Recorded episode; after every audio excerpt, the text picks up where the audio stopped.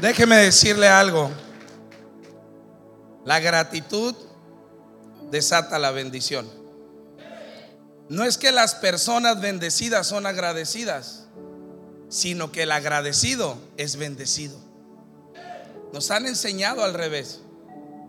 Nosotros creemos que nuestra adoración brota cuando recibimos algo. No, nosotros agradecemos y eso se llama fe por aquello que todavía no estamos viendo, pero que sabemos que Dios va a traer a nuestras vidas. Amén. Le vuelvo a decir, es un privilegio estar aquí. La última vez veníamos tres, Lili, Avi y Cristian, pero hoy viene Lili, Avi, Jehú el terrorista y Cristian guardado, ¿verdad? Estamos bien emocionados por esta mañana. Yo sé que Dios va a hacer algo, Dios ya está haciendo algo. Porque el hecho de venir a su presencia ya es algo que está sucediendo. Yo quiero que usted cierre sus ojos por unos momentos. Espíritu Santo, hoy solamente puedo decirte gracias por esta oportunidad. Hoy solamente podemos expresar gratitud y adoración ante tu presencia. Hoy no venimos, Señor, apelando. Hoy no venimos, Señor, pidiendo. Hoy venimos agradeciéndote, Señor, porque tú lo mereces todo. Padre, te pido que en esta libertad, en esta adoración, tú nos permitas compartir tu palabra, Señor. Yo me pongo delante de ti como nadie, me pongo delante de ti como alguien que solamente desea ser usado, Señor. Te pido que todos tengamos, Señor, la capacidad de ser activado Señor, para escucharla, para recibirla y para ejecutarla, Señor. Gracias, gracias, Señor, por esta mañana en el nombre de Jesús. Y todos decimos, pues bueno, nos presentamos, ¿verdad? Ya mi esposa pasó a saludar, ya te dije cuántos venimos. ¿De dónde venimos? Venimos de la ciudad más caliente que existe en la República Mexicana se llama Mexicali, Baja California. Nosotros nacimos en la ciudad más fea que existe en la República, Tijuana, Baja California. Y de veras tenemos que ser honestos. ¿Cuánto les gusta ser bendecidos? Usted tiene que ser honesto, ¿verdad? Porque luego andamos defendiendo nuestro rancho, ¿verdad? Ay, no, que sí es mejor. Y que las tiritas no se comparan. Y que los hielitos de cock. Sea honesto. Ahorita agarramos el vuelo de Tijuana y está bien gacho. Lo único bueno que tiene es que nacimos ahí. Ah, Pero de veras, ahora estamos tan agradecidos. Usted sabía, estábamos en San Luis Potosí por los últimos 10 años, pero desde hace dos años y ocho meses estamos por obediencia en Mexicali. Déjame decirte, Mexicali no era nuestra primera opción para servirle a Dios. Mexicali no existía en la lista de nuestro deseo para servirle a Dios. Nosotros oramos y decíamos, Señor, llévanos a un lugar de playa, ¿verdad? Llévanos a Acapulco, llévanos a Cancún, llévanos a Sigua, llévanos a Ensenada. Ensenada era el deseo de nuestro corazón. Pero ¿cuántos sabían que Dios no te pone en donde tú lo deseas? Te pone en donde Él te necesita. Y Dios nos dijo, quiero que vayan a Mexicali. Uy, dije Dios. Y luego llegamos en agosto. ¿Cuántos saben que en Mexicali hace calor? Levántame la mano. ¿Y cuántos saben que agosto es el peor mes para llegar? Llegamos a ese lugar y te digo algo, la obediencia siempre va a marcar la diferencia. Usted viene siempre con el deseo de ser bendecido, de ser prosperado, de ser empoderado. Pero déjeme decirle, si no llevamos una vida de gratitud y de obediencia, muy difícilmente vamos a poder disfrutar lo que Dios tiene para nosotros. Amén. ¿Está listo para esta mañana? Reciba un saludo de la iglesia, reciba un saludo de, de la bola esos de obedientes que estamos en Mexicali, en medio del calor, en medio tal vez de, de, muchas circunstancias adversas, pero le digo algo, estamos viviendo la mejor temporada al día de hoy de nuestras vidas. Lo disfrutamos, amamos la ciudad, nos gozamos con la ciudad y es un privilegio servirle a Dios. Ahora sí, voltee con el que tenga a su lado y dígale, ¿estás listo? Pero dígale bien, dígale, ¿estás listo? O como dice usted, ¿estás listo? Es que yo creo que por eso no me entiende, ¿verdad? Le digo, ¿estás listo? Le hablo ya acá estilo cachanía. Yo le tengo que decir, ¿estás listo, brother? Para que se emocione. Jálate, pariente, dicen, ¿verdad? ¿Está listo, pues? Quiero que abra su Biblia. No, pues ya hablándole en su, en su acá, en su, en su modo, nos entendemos bien, ¿verdad? Primera de Crónicas, capítulo 13. Si ustedes están pensando los jóvenes, ay, el pastor habló de esa, se va a chutar la misma de ayer. No, no, no. No, no, no. Yo quiero hablarle y darle el contexto de esta historia para llevarle una historia que nos involucra a todos. Hoy yo quiero abrirle mi corazón. ¿Me permite abrirle mi corazón? Hoy yo quiero contarle aquello que hemos descubierto en esa ciudad en medio de la obediencia. Lo que yo quiero contarle el día de hoy fue algo que Dios nos reveló el año pasado que nos ha estado llevando a conocerlo más, que nos ha estado llevando a experimentar lo que nunca habíamos vivido, que nos ha estado llevando a dar pasos que tal vez para el hombre pudieran ser inseguros, pero en Dios son los mejores. Yo quiero contarle esta historia. ¿Ya tiene su Biblia? Y vamos a leerlo. Primera de, Crónicas 13, versículo 1. Y escuche lo que dice la palabra de Dios. Dice, entonces David tomó consejo con los capitanes de millares y centenas y con todos los jefes. Repita conmigo, tomó consejo. No, dígalo fuerte, tomó consejo con los capitanes de la guerra. Y fíjese lo que dice David. David tiene una buena idea yo hacía esta pregunta. ¿Cuántos de los que están aquí tienen buenas ideas? Levántame la mano. ¿Cuántos de aquí tienen sueños, tienen deseos, tienen buenas ideas? Levánteme la mano, ¿verdad? Todos. David tuvo una buena idea y dijo, chulada de idea que tuve. Se hizo así el David. Y le pregunta a los jefes de la guerra, era un tiempo después de que David ya había sido reconocido como el que le mochó la cabeza al Goliat, había sido ungido, estaba emocionado el hombre. Y dijo David a toda la asamblea de Israel, si les parece bien y si es la voluntad de Jehová nuestro Dios, enviaremos por todas partes por nuestros hermanos que han quedado en las tierras de Israel y por los sacerdotes y levitas que están en ellos en sus ciudades y ejidos para que se reúnan con nosotros. Y aquí viene la clave, dijo, y traigamos, repita conmigo, y traigamos el arca de nuestro Dios a nosotros. Porque desde el tiempo de Saúl no hemos hecho caso de ella. Y dijo toda la asamblea que hiciese así porque la cosa parecía bien a todo el pueblo. ¿Cuántos creen que anhelar la presencia de Dios es una buena idea? ¿Cuántos creen que buscar la presencia es la mejor idea? David la tuvo. Y yo le hacía la pregunta, ¿cuántos tienen buenas intenciones, buenas ideas, buenos sueños? Le digo algo. Primeramente son buenas que tú y yo las tengamos. El día que no tengamos deseos, ni sueños, ni ambición de algo más, es que nosotros estamos en un problema. Pero si tú ya las tienes, mi primera pregunta en esta mañana es, ¿involucras a Dios en ello? Si tu negocio que quieres emprender, si tu carrera que quieres empezar, si todo aquello que tú quieres hacer, no involucras a Dios, te aseguro algo, no vas a prosperar y no vas a tener un éxito. David tuvo una buena idea, dijo, ok, vamos a traer la presencia de Dios porque desde el tiempo de Saúl no se ha consultado, tenía 70 años olvidada en un lugar, en una casa estacionada. Pero David cometió un error. David en la emoción de la guerra, en la emoción de andar mochando cabezas, una buena intención, emocionado, es peligrosa.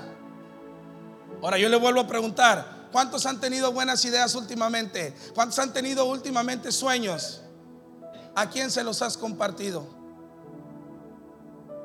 Ay, no, le dije a mi comadrita que vende Jafra que es bien bueno y me dijo que le echara ganas. No, mi suegra vende Herbalife y con sus amigas me va a recomendar y me dijo que le echara ganas. El, el, error de David fue consultar a los de la guerra y no haber consultado a los sacerdotes. Le pregunto algo, ¿ha venido con su líder? ¿Ha venido con su pastor? Y le ha preguntado si su idea es buena. No, pero es que, pastor, entiéndame, yo quiero bendecir a los brothers. Lo que yo estoy haciendo quiero bendecir. Si mm, mm, mm, sí puede involucrar a Dios, pero si no lleva un orden, no va a funcionar. ¿Me está entendiendo? Yo le aconsejo algo desde esta mañana. Busque a su pastor. Busque a su líder. Busque a la persona que está enseñándole a su vida y pregúntele si lo que hay en su corazón, aunque sea de Dios, es bueno para emprenderlo. ¿Continuamos?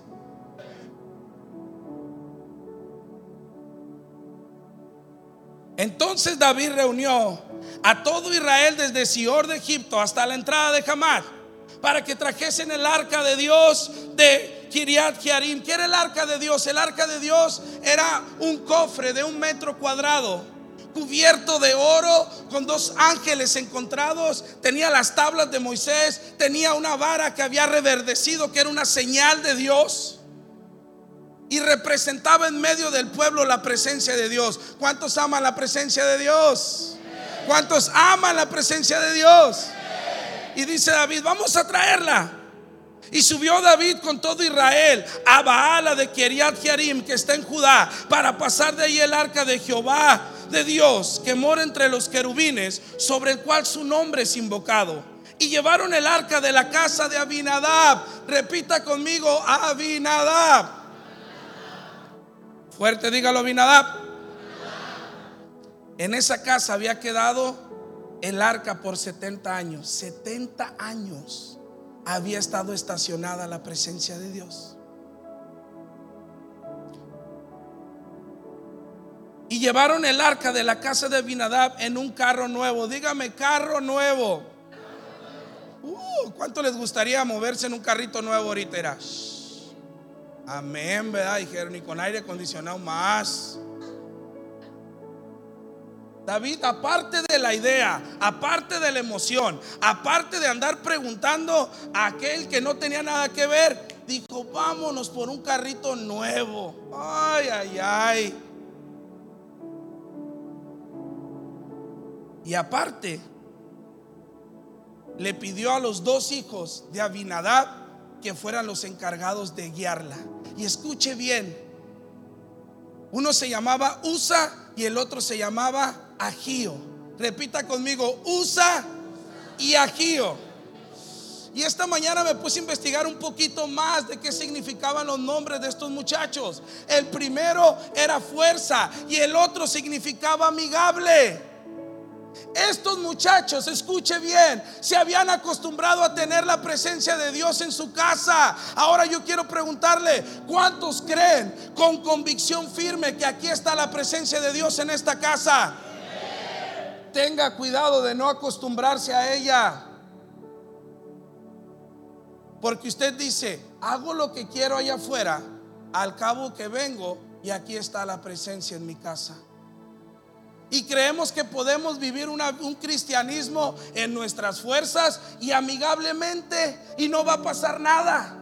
Y muchos de nosotros, muchos de, en este tiempo han dejado de creer en la iglesia porque la iglesia ha dejado olvidada la presencia de Dios y la iglesia ha querido avanzar en métodos amigables y esforzándose como burros, haciendo actividad para tratar de convencer. Lo puedes poner en un carro nuevo, lo puedes poner en la mejor presentación. Le dijo el pastor, esta pantalla es para usted, pero si usted ve el, triunfo en una pantalla, usted está como Agío, usted está como Usa, creyendo que a Dios se le transporta en algo nuevo. No, a Dios se le transporta en el corazón, con integridad y con obediencia. Pero aquí Oyusa se habían acostumbrado porque tenía 70 años el arca en su casa y creían que podían hacer lo que querían. Seguimos leyendo. Todavía no llego donde lo quiero llevar. Y David y todo Israel se regocijaban delante de Dios con todas sus fuerzas, con cánticos, con arpas, con salterios, con tamborines, con címbalos y trompetas.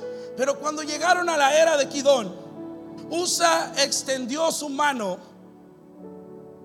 al arca para sostenerla porque los bueyes,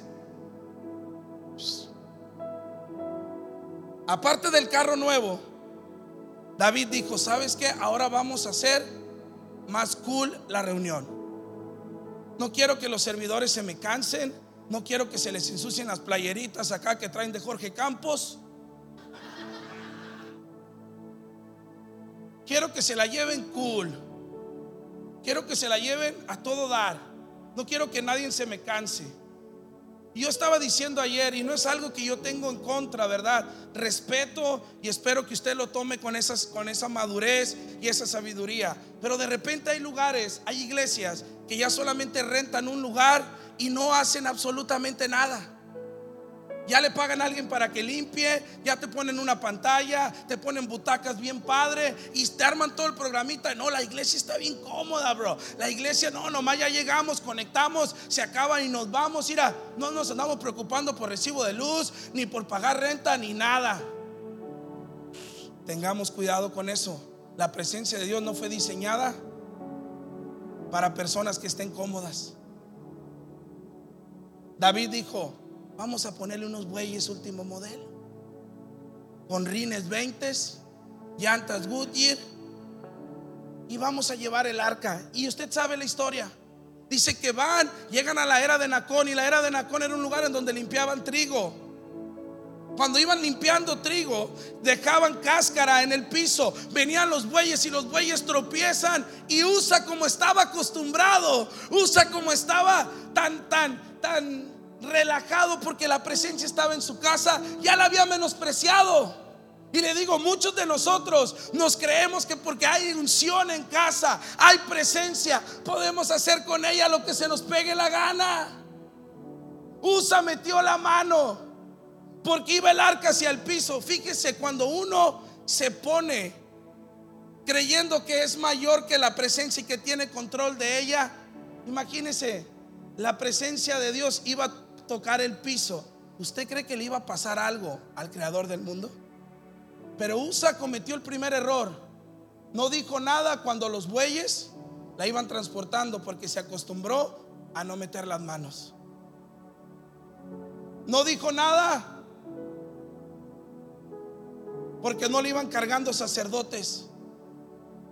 Dijo que la cargue alguien y yo haga menos. Y así somos muchos, ¿verdad? El pastor dice, véngase, vamos a chambear, vamos a hacer algo. Ay, no, que vayan los líderes. Yo nomás soy parte de la iglesia. Usa metió la mano creyendo que su mano era más importante que el piso, que era más importante que la presencia y la podía cuidar. Hay tanta gente ahorita metiendo la mano a la gloria de Dios creyendo que ellos son los que la pueden mover. No es cierto. ¿Me está entendiendo? Se muere el USA. Hágale así conmigo. No, pero hágale de veras. Cae muerto el hombre. Porque Dios no estaba molesto ni con los bueyes. Dios no estaba molesto ni con el carro nuevo, ni con la intención de David. Estaba molesto porque no se habían seguido las reglas como Él las había puesto. ¿A cuántos padres les gusta que sus hijos les obedezcan? ¿A cuántos padres les gusta que cuando tú dices algo tu hijo lo haga como se lo pediste? ¿O te gusta que haga lo que se le pega la gana? Estos muchachos prefirieron ser en fuerza y amigable y no podemos ser así. Tenemos que ser agradecidos y obedientes mete la mano, se muere y vamos a seguir leyendo. Y el furor de Jehová se encendió contra Usa y lo hirió porque había extendido su mano al arca y murió ahí delante de Dios. Y David tuvo pesar porque Jehová había quebrantado a Usa. Por ello llamó a aquel lugar Pérez Usa hasta hoy. Y David temió aquel día y dijo, ¿cómo he de traer el arca de Dios a mi casa? Y no trajo David el arca a su casa en la ciudad de David, sino que la dejó en la casa. ¿De quién dice la palabra? No, no, no, ¿de quién dice la palabra? Aquí quería llegar yo. A mí me encanta en la Biblia cuando se meten los personajes en medio de la historia. Aquellos que no parecían que eran protagonistas. Aquellos que no parecían que eran nada. Pero cuando aparecen cambian el rumbo de la historia. ¿Se acuerda de la mujer del flujo de sangre? Jesús iba con un itinerario y la mujer lo cambió. ¿Se acuerda la vida de Saqueo? Saqueo se trepó al árbol. Jesús iba a hacer otra cosa y Saqueo lo, le llama la atención. ¿Se acuerda de Bartimeo? Bartimeo Jesús iba de salida y le empieza a gritar. Esos son los que cambian la historia. ¿Sabe qué personaje cambió la historia de nuestra congregación? Yo honro la vida de David. Honro la vida de los grandes hombres en la Biblia, pero de veras, cuando yo llegue al cielo, yo quiero conocer a este hombre y decirle, ¿sabes qué? Gracias por tu ejemplo. Gracias por lo que hiciste. Gracias por entrar en esa historia y marcar mi vida. Yo quiero que repita Obed Edom. No, no, no, dígalo fuerte. Obed Edom. Obed significa servidor. Servidor de Edom. ¿Cuántos quieren la presencia de Dios en su vida? No, no, no. ¿Cuántos anhelan desesperadamente la presencia de Dios en su vida? ¿Sabe cómo va a ser candidato para recibirla?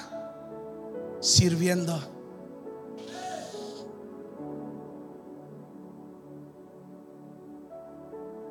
Creemos que por venir, pásele al altar. No. Había habido una desgracia. Había muerto uno por romper las reglas. Y dice que llevan el arca a la casa de Obededom. David, en lugar de ponerse a meditar y a pensar que había hecho mal, dice que se entristece. Ay, ya no quiero nada. Yo creo que volteó con el arca y le hizo. Mm. Ya me voy a mi casa. ¿Para qué me la llevo? Si puede representar un riesgo. Y dijeron, oye, pues la caja no se puede quedar ahí. ¿A quién se la van a llevar? Y de repente se dan cuenta que están en Edom. Y voltean y dicen, oye, ¿sabes qué?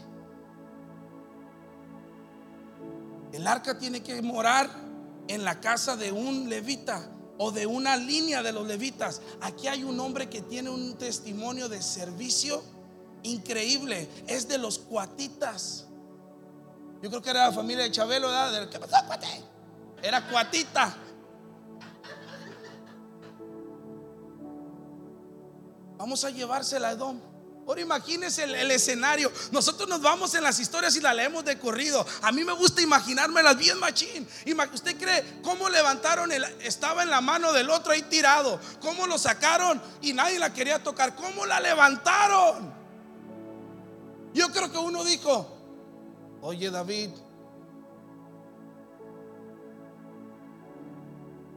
¿ya viste los, los aros que tiene ahí un ladito? ¿Y eso qué? Eso, eso ya es ochentero, carnal. Hoy tiene que ser con pura red social, bro. Tienes que ser relevante. ¿No ya viste los aros que tiene ahí? Ahí van unas varas y con esas se carga. En el temor agarran unas varas, la meten y van cuesta arriba a la casa de Obededón. ¿Y sabe qué tenemos en común? Todos nosotros con Obededón, para empezar. La presencia de Dios llegó a nuestras vidas a través de una desgracia. Viniste a los pies de Jesús por una enfermedad. Viniste a los pies de Jesús por un matrimonio roto. Viniste a los pies de Jesús por un hijo drogadicto. Viniste a los pies de Jesús porque te hacía falta algo. Una desgracia trajo la presencia a la casa de Obededón. Pero lo primero que fue el candidato es que él era alguien que destacaba por servir. Yo quiero preguntarte, iglesia, ¿cómo está tu servicio en casa? ¿Cómo está tu servicio? ¿Cuándo has venido con tu pastor, con tu líder de conexión y le dices, hey, ponme a chambear? Jóvenes, pastor, ¿qué hago? Barro la puerta, me agarro toda la calle, le lavo el carro. ¿Qué hago en iglesia? No, estamos enseñando una generación a todo ponérselo facilito. No, Mencióneme a alguien que, que, que, que, se estaba tronando los dedos en ansiedad y Dios llegó y los cogió ninguno. Eliseo estaba trabajando, Moisés estaba trabajando, Jesús estaba trabajando. Dios no usa ociosos y no le confía su gloria a alguien que no está dispuesto a servir. Ay, Pastor Gama, ¿para qué invitó al Cristian? Mejor que se hubiera quedado en Mexicali.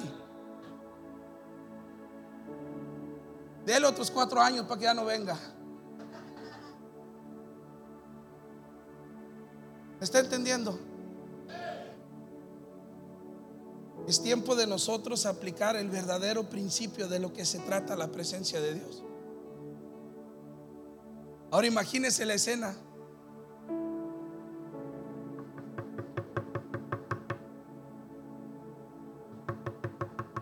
Como en las películas, ¿verdad? Han de haber dejado el arca y salieron corriendo.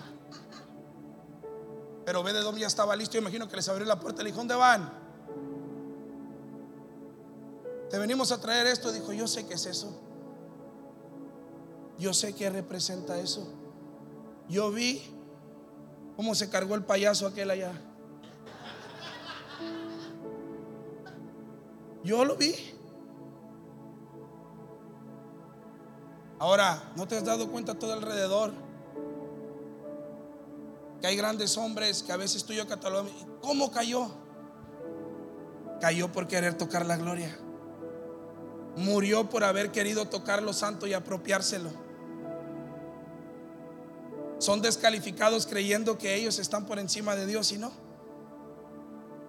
Ahora la pregunta del día de hoy es, si Dios te tocara la puerta y entrar su presencia a tu casa, ¿cómo la encontraría el día de hoy?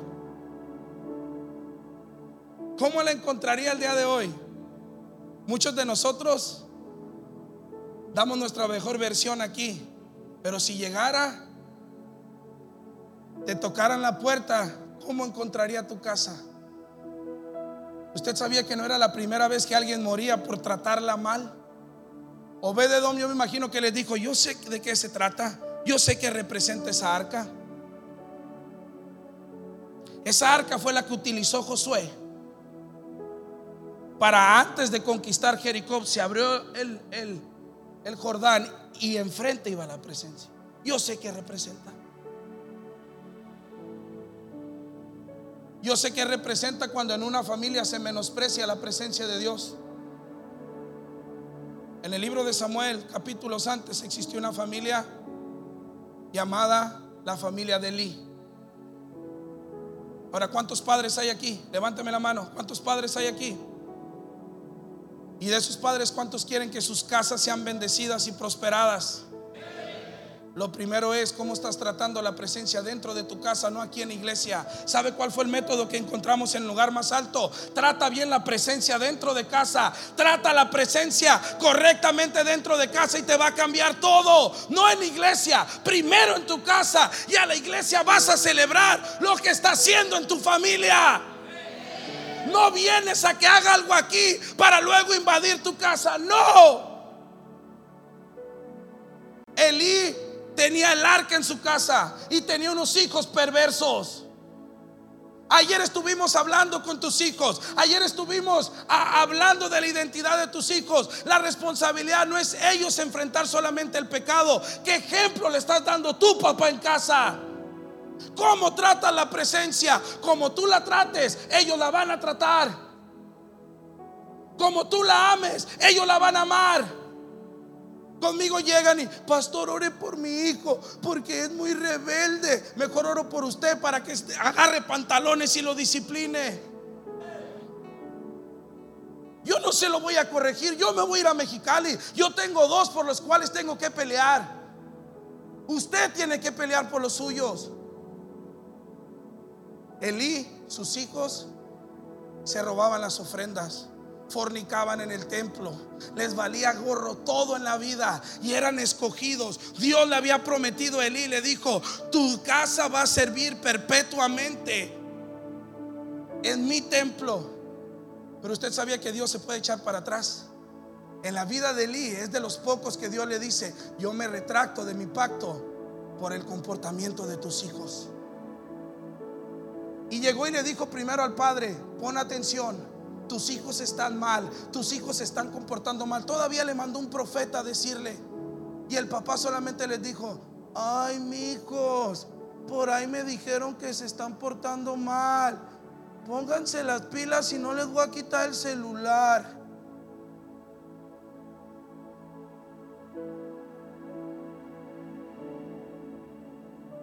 La transformación empieza en la casa. Si tú estás viendo un mal comportamiento en tu hijo, no lo solapes. Mientras esté bajo tu techo, está bajo tus reglas. Mientras estés manteniéndolo, Él no te tiene que cuestionar, te tiene que honrar para que tenga largura de días y le vaya bien en la tierra. Y Elí no hizo nada. Padre, lo primero que vengo a decirte el día de hoy, tú ya tienes la presencia aquí. Yo no, vengo a hablarte de unción, yo no vengo a hablarte de un don profético, yo vengo a hablarte de aquellas cosas tan correctas, tan sencillas, principios tan básicos, que si tú y yo los logramos abrazar en casa, vamos a tener una vida extraordinaria. ¿Revisas a tus hijos qué es lo que están viendo? ¿Tienen las cuentas? ¿Tienen las claves de sus cuentas? ¿Ves qué es lo que miran en la televisión? ¿O prefieres estar trabajando como burro y ser amigable?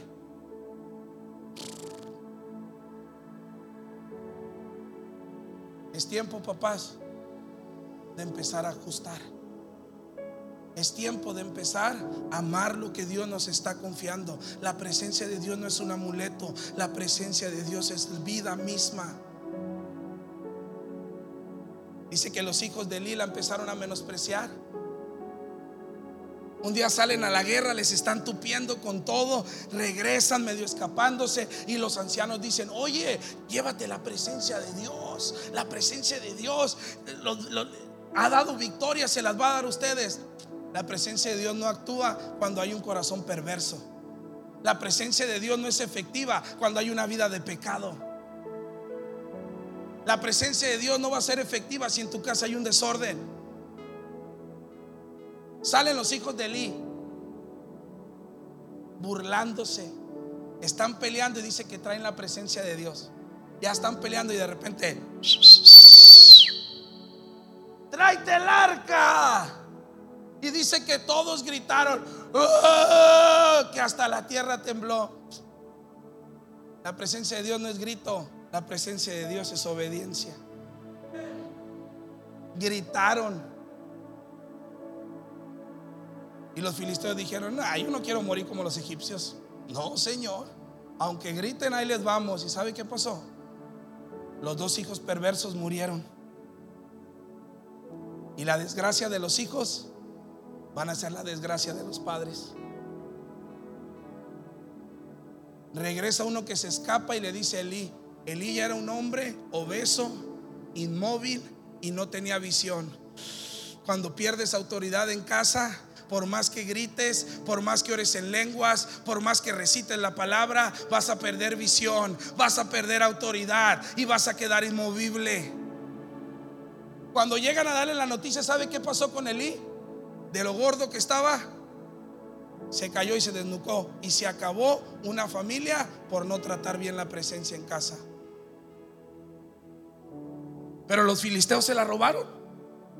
Se la robaron y les empezaron a salir tumores, se empezó a morir la gente, dijeron, dijeron, no, no, no, no, no, no, no, no, esto no es para nosotros, la presencia de Dios es para escogidos. ¿Cuántos escogidos hay aquí? Y aquí es donde yo me di cuenta de algo. David no andaba siendo relevante. David en su distracción copió un método filisteo. David llevó el, arca en dos bueyes. No era la primera vez que se hacía. Los filisteos la regresaron en un buey porque era su método para transportar las cosas. David no estaba haciendo algo nuevo. David estaba copiando un, un modelo de alguien que no tenía la presencia de Dios. Y llega la presencia al pueblo de Dios en un buey y queda en un monte y ahí vuelven a aparecer jóvenes. ¿Cuántos jóvenes hay aquí? ¿Cuántos jóvenes hay aquí? Ten cuidado con lo que recibiste ayer. No lo menosprecies. No lo tires por basura. No te atrevas a jugar con ello. Porque dice que los jóvenes llegaron y cuando vieron el arca la abrieron y murieron por tocarla y asomarse adentro. ¿Me está entendiendo? La presencia de Dios se tiene que amar y cuidar. Y vamos a seguir leyendo.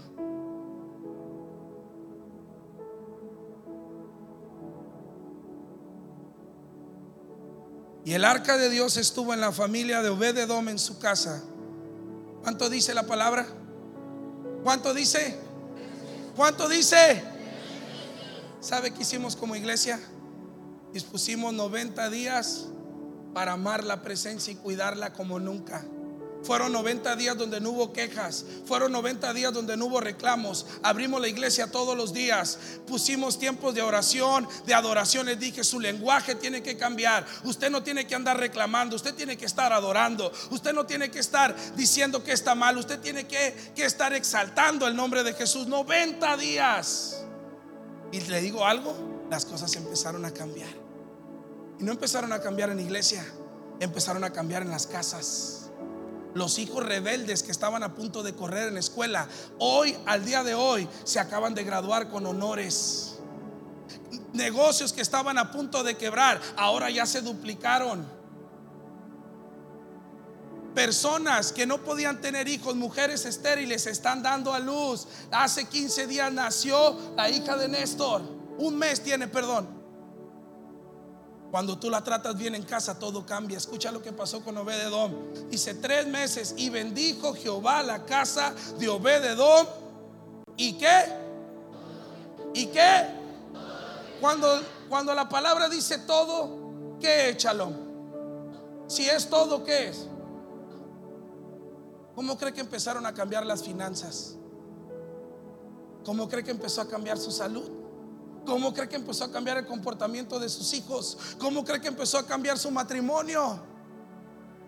La primera evidencia que usted tiene la presencia de Dios no es en cuanto brinca aquí ni cuánto grita, es en cuanto se está viendo reflejada en su casa.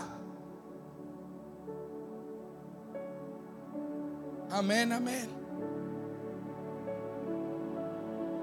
De repente, todo cambió en la casa de Obededón. La empezó a tratar bien, la empezó a cuidar. Le dijo a sus hijos, no la toquen, solamente la tenemos que adorar. Y empezó a cambiar. Dice que un día domingo se levantó Bededón. Dijo, huele a café. ¿Y cuántos creen que por café el justo vivirá? ¿Cuántos lo creen? ¿Es en serio? Se levantó de huele a café. Dijo, ah, caray, son las 7 de la mañana. Salió al comedor y estaban unos huevos rancheros con frijolitos, juguito de naranja. Dijo, ah, caray, si a mí ni desayuno me hacían. De repente volteó y la doña bien peinada, bien pintada. Mi amor, desayuna para irnos a la iglesia. Ah, Nos reímos, pero la presencia de Dios logra hacer eso. Fue a su cuarto y miró la camisa planchada y, tendidita y ¡Ah!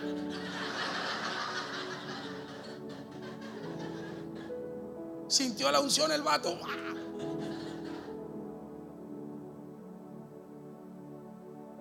Cuando regresa del cuarto ve que sus hijos están a la mesa sentados y diciéndole, papá, te estamos esperando para orar. ¿Cuándo fue la última vez que te sentaste con tus hijos? Agradecerle el pan que te da Dios. La mayoría de nuestras sentadas son para regañarlo, para decir que no hay, para decir que no está aportando. ¿Cuándo fue la última vez que te sentaste y te dijeron gracias papá? Y tú le dijiste gracias hijo, estoy orgulloso de ti. Nos hemos acostumbrado a llevar una vida religiosa, a cumplir con propósitos aquí, pero a descuidar los que hay en casa. Esposos, ¿cuándo fue la última vez que te llevaste a tu esposa y le dijiste, hoy no haces nada, te voy a llevar a comer, te voy a comprar lo que tú quieras? ¿Cuándo fue la última vez? ¿Cuándo agarraste a tus hijos y le dijiste, mi hijo, hoy voy a pagar la tele, hoy no veo el fútbol, hoy qué quieres hacer, a dónde quieres ir? Quiero escuchar tu corazón. ¿Cuándo fue la última vez? Ahí es donde la presencia tiene efecto, no aquí. Aquí lo venimos a adorar y exaltar. En tu casa lo tienes que honrar y obedecer. Todo le cambió Obededón. Todo. Todo. Se dio cuenta que en menos de tres meses ya no debía nada. No tenía pendientes. Todo estaba bien. Las calificaciones de sus hijos excelentes. Pero ahí no termina la historia.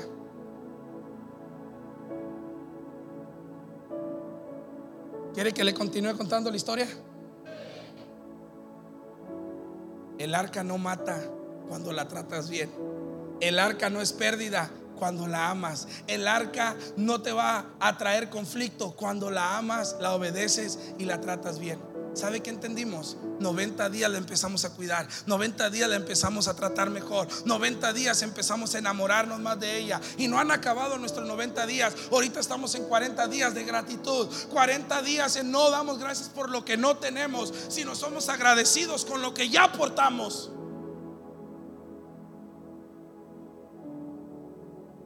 Se ha convertido en el mejor método de evangelismo que tenemos como iglesia. Yo respeto yo honro cuando sales y haces campañas, cuando sales y haces eventos afuera, pero te digo algo. A nosotros el método que Dios nos reveló trata bien la presencia en casa y la gente llega sola. En menos de seis meses nos hemos duplicado en número. Y ha sido a través de los testimonios de cada uno en casa, no en la iglesia. ¿Y cómo lo encontré? Escuche lo que dice la palabra. Dice que después llega a oídos de David y le dicen a David, David, llegó un chismoso, ¿cuántos chismosos hay aquí? ¿Cuántos chismosos hay aquí? Se requieren en el reino. Llegó uno, llegó David, le dijo David, el arca no mataba, carnal. Mira, por esta te la juro, dijo, no mataba. No mataba, no era mala. Tú y yo estábamos mal. ¿Cómo? Dijo la casa de Obededom. Le cambió todo. ¿Cómo? Entonces no era dañina, no.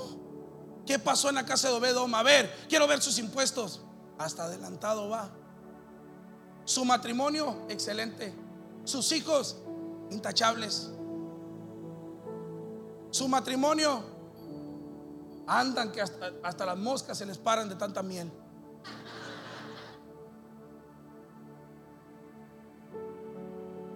¿Y sabe cómo entendí que es el método más impresionante que existe? La palabra de Dios no habla que Obededom le llevó el arca a David.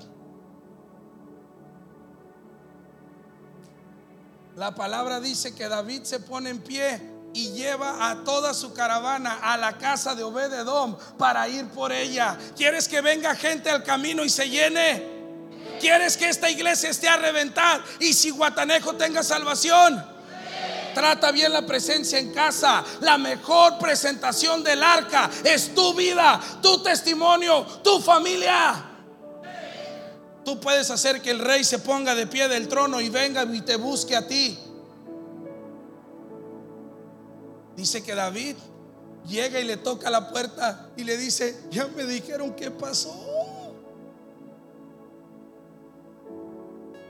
Ya entendí. Tu vida me hizo entender que no eran bueyes, que no eran carro nuevo, que tenían que ser los sacerdotes. Fui y, empecé a estudiar la historia y me di cuenta de mi error. Tu vida me hizo entrar en razón. Ahora, ¿tú crees que la historia de Obededón terminó ahí? digo que este hombre está tan, tan impresionante ¿Usted cree que Obededom nomás le dijo, sí, llévatela David, y ahí muere? Ya me cambió en 90 días. Obededom le dijo, yo no me separo de ella. Y cuando el rey vio el amor, el trato, la obediencia y la fidelidad de Obededom, le dijo, ¿sabes qué, Obed? Tu testimonio me ha impactado. Tu testimonio puede impactar al rey. ¿Cuántos quieren servir a Dios? ¿Cuántos quieren ser usados allá afuera? ¿Cuántos quieren llevar la presencia allá afuera? ¿Sabes qué le dijo David? Tu testimonio te ha dado tu llamado. Ahora tú y tus hijos van a agarrar arpas, las van a afinar a la octava y ustedes se van a encargar de guiar al pueblo para llevar el arca a la casa de Dios.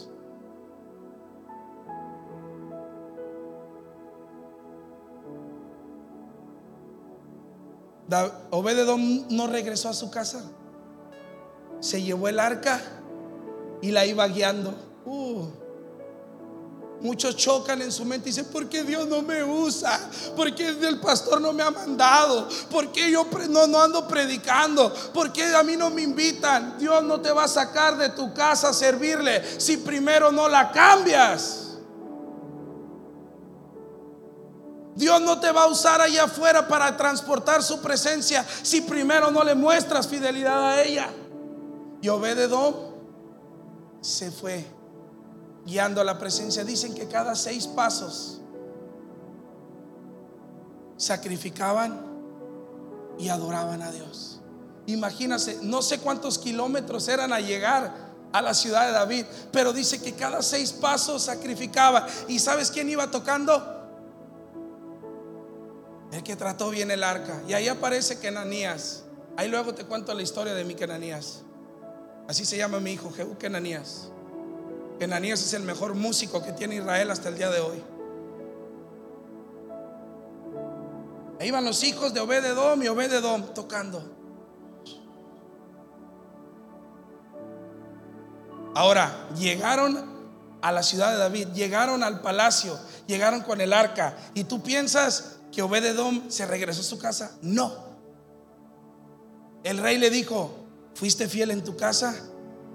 ¿Eres fiel transportándola? Ahora te voy a dejar que tú la cuides dentro de mi palacio. ¿Sabes cómo terminó sus días Obededom? Obededom estaba encargado de la puerta del sur, la que conectaba a donde estaba la presencia y a la sala principal del rey. Ahí estaba Obededón. Y es un orden que muchos no queremos llevar. Dios no te puede usar en, en, su casa. Dios no te puede poner como guarda en su casa. Dios no te puede poner encargado de su presencia si primero no la cuidas en tu casa, la obedeces en tu casa, la tratas bien en tu casa. Segundo, si das un mal testimonio allá afuera con ella, tampoco te va a dar la oportunidad de servirle aquí. ¿Y sabe qué es lo más impresionante? Con esto quiero terminar. ¿Sabe qué es lo más impresionante? Que ahora Dios le promete algo, Bededón. Le dice, tu trabajo va a ser estar en la puerta, cuidarla con tus hijos. Y por los próximos dos siglos va a haber alguien en mi casa de tu familia sirviendo. Si tú tratas bien hoy la presencia, ¿Sabe por qué estoy en Mexicali? ¿Sabe por qué soy obediente? ¿Sabe por qué somos obedientes como familia? No por ser reconocidos en Mexicali. No por tener la iglesia más grande. Yo no estoy para competir, yo estoy para sumarme en una ciudad. ¿Sabe por qué? Mi deseo es que mi chaparrito y mi chaparrita sean parte de los escogidos sirviendo dentro de la casa de Dios. Puede ser bien bravo aquí en el púlpito, pero si tu hijo no quiere nada de Dios, eres alguien que no tuvo éxito. Puede ser el mejor músico aquí arriba, pero si tus amigos no se quieren parecer a ti, fracasaste como músico. Le voy a contar algo que me sucedió con mi niña. Los primeros meses que llegamos a Mexicali le costó. Si, si a veces te cuesta obedecer con algo tan pequeño, dejar una ciudad, dejarlo todo, no tienes idea de lo que es. Llegamos sin nada, solamente maletas. Una niña de tres años que gracias a Dios no se traumó. Dios guardó su corazón, Dios guardó su integridad. Los primeros días lloraba y decía, papá, yo quiero mi casa blanca, yo quiero vivir en San Luis. La casa donde llegamos a Mexicali era más grande. Dice, no me importa que esté más chiquita, yo quiero vivir en San Luis tres años. Pero a los meses Fuimos a una piñata. ¿Cuántos han ido a una piñata? Levántame la mano. Ahora usted no va a las piñatas. Uy, uy, uy, uy. Miau, miau. Fuimos a una piñata. ¿Y cuántos saben que es un centro de mesa? No, aquí hay dos, tres hermanas que hasta la santidad pierden, ¿verdad? Por el centro de mesa.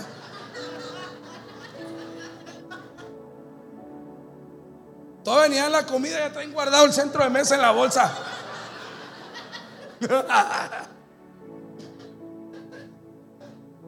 No, es neta. Ay, ¿a poco creen que nomás en Mexicali? Ay, ay, ay. Llegamos a una fiesta y estaba una alcancía. Y mi hija me dijo, papá, ¿qué es eso?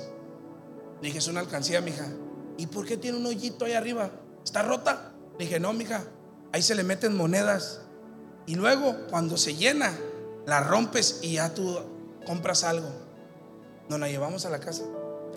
Parecía radar la chamaca para las monedas. Agarrar los pantalones, los esculcaba. Todas las monedas agarraba. En menos de un mes y medio la llenó. Cuando la llenó, escuche bien esto, escuche bien esto. ¿Por qué servimos a Dios? Porque se tiene que amar la presencia. La quebró y no se me olvida, salieron 380 pesos. Yo le dije, Avi, ¿qué te quieres comprar? Quiero que me lleves al lugar de tus libros y me compres una Biblia. Tres años de edad. Si tu hijo tuviera una alcancía el día de hoy para quebrarla, ¿Compraría lo que tú amas? lo que a ti te apasiona o quisiera un videojuego, quisiera un celular, quisiera que lo llevaras a comprarse algo o al cine. Me partió el corazón cuando dijo, yo quiero que me compres una Biblia. ¿Y sabes qué hace Abigail hasta la fecha? Los sábados ella toma café. Es el único día que toma café. Pero los demás días se pone con un chocomil con su servidor. En mi tiempo que tengo para estudiar, va y se sienta con su Biblia y te empieza a preguntar. Y es una niña de fe. Ayer les estaba diciendo a los jóvenes, es una niña que ofrenda, es una niña que diezma, es una niña que pone en los sobres y pone, ella está orando por su casa. Ya llegaron los sugieres, me dijeron, pastor, ¿ya vio lo que puso Abby? Sí, pero ya vio la segunda parte que, que está pidiendo un hermanito. Dije, santo Dios.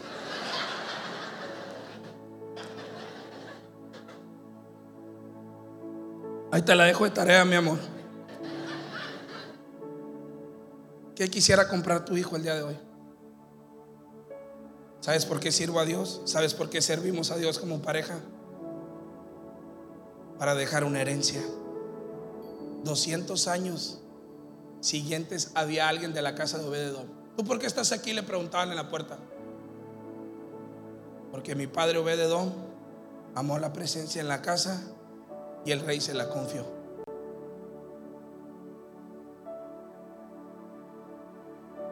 Lugar más alto ha crecido. Nuestra labor como pastores ha sido enseñarles a amar la presencia en su casa. La gente llega, ¿sabe cómo llega a la iglesia? Sin que nadie las invite a veces. A mí me dijeron que aquí hay un lugar en donde aman a la gente y llegan y se quedan. Las otras parejas dicen, oye, en mi trabajo me están diciendo que qué es lo que me pasó, qué es lo que está sucediendo, pero quieren venir y llega la gente. El mejor método de evangelismo es que ames la presencia en tu casa. La pasión es por ella. Y el llamado en esta mañana va a ser, ¿cuántos quieren hacer un compromiso de amar la presencia y ponerla en primer lugar? ¿Y sabes cómo te voy a pedir que lo hagas? No quiero que vengas corriendo aquí enfrente. Quiero que tomes a tu familia, si tienes a tu familia ahí. Quiero que pases en familias. No sé si podemos mover las sillas. Agarra a tu familia y quiero que pases al altar.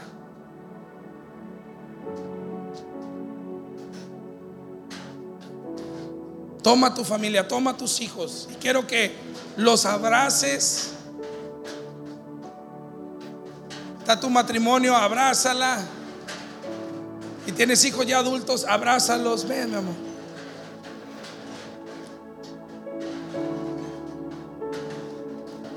Iglesia El Camino, tú lo tienes todo.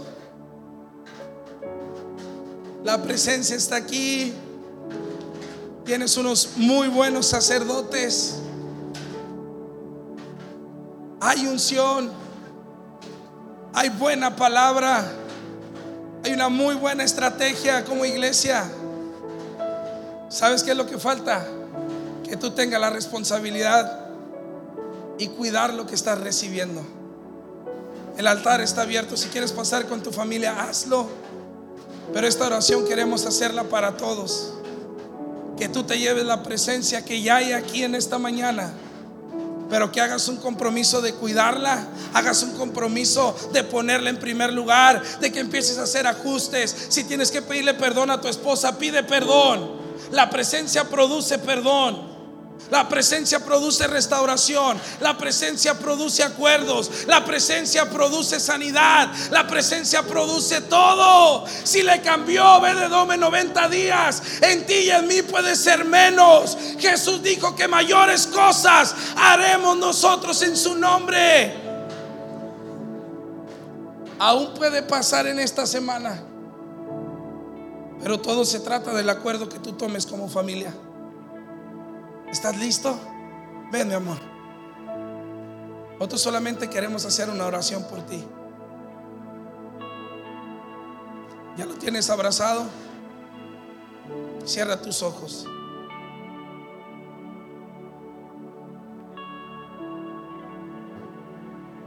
Espíritu Santo,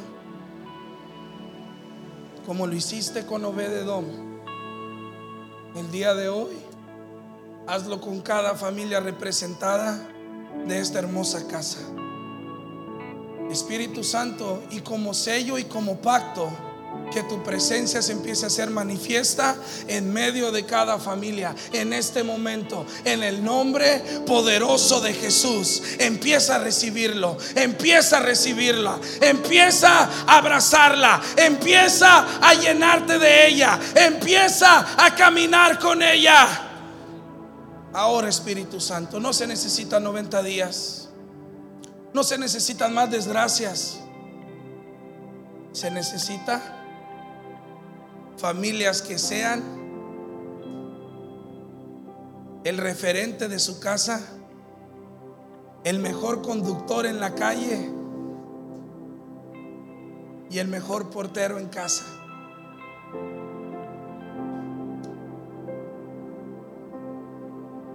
Con tus palabras haz un compromiso con Él. Aquí está el Espíritu de Dios. Dile, Señor, si tienes que pedirle perdón porque la menospreciaste, es un buen momento.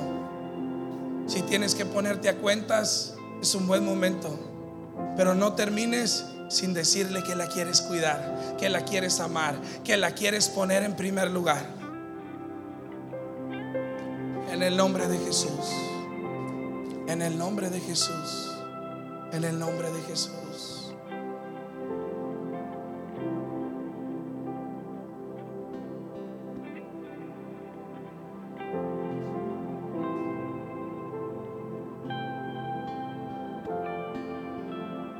Ahí donde estás. Repite conmigo, Señor, yo me comprometo a cuidar tu presencia, a honrar tu palabra en mi vida, en mi casa.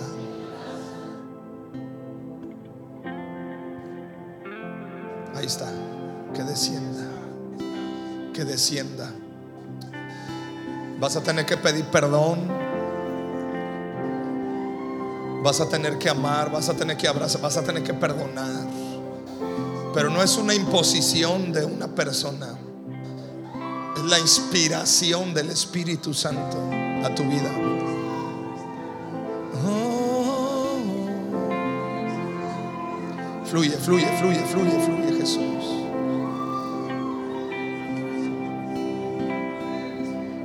Señor, te quiero bendecir.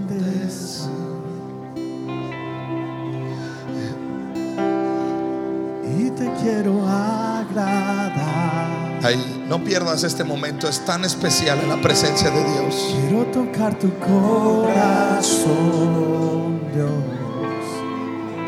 y entregarte todo. Rinde tu corazón, rinde tu familia. Yo y mi casa serviremos al Señor. Haz un pacto con Él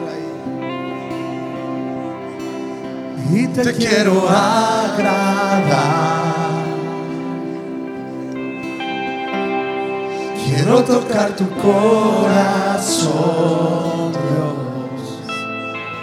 y entregarte todo.